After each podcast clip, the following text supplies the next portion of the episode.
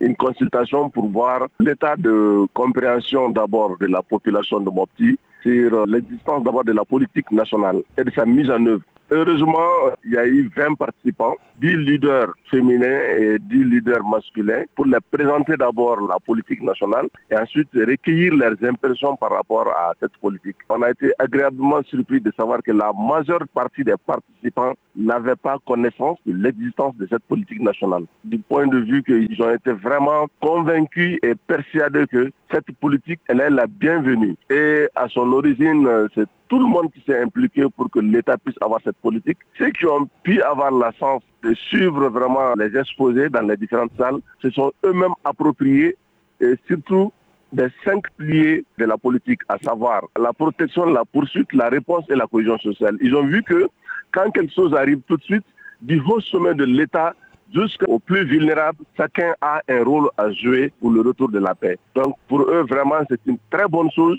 que l'État s'implique, que les partenaires s'impliquent, que la population elle-même s'implique pour s'approprier vraiment de cette politique et être un acteur de mise en œuvre de cette politique.